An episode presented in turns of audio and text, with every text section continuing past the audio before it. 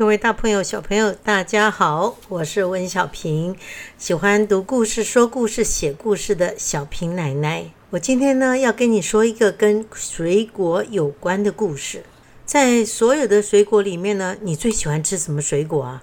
啊，太多了，对不对？说也说不完。那么我问你哦，如果天气很热的话，你很渴，你最想吃什么水果呢？如果在炎热的天气里面，能够吃几口冰凉的西瓜，哦，那真是无上的享受呢。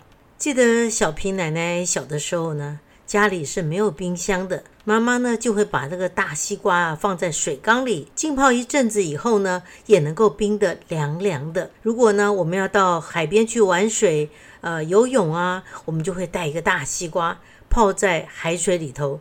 当大家游泳游了累了，想要吃西瓜的时候呢，哇哦，糟糕，忘了带刀子怎么办呢？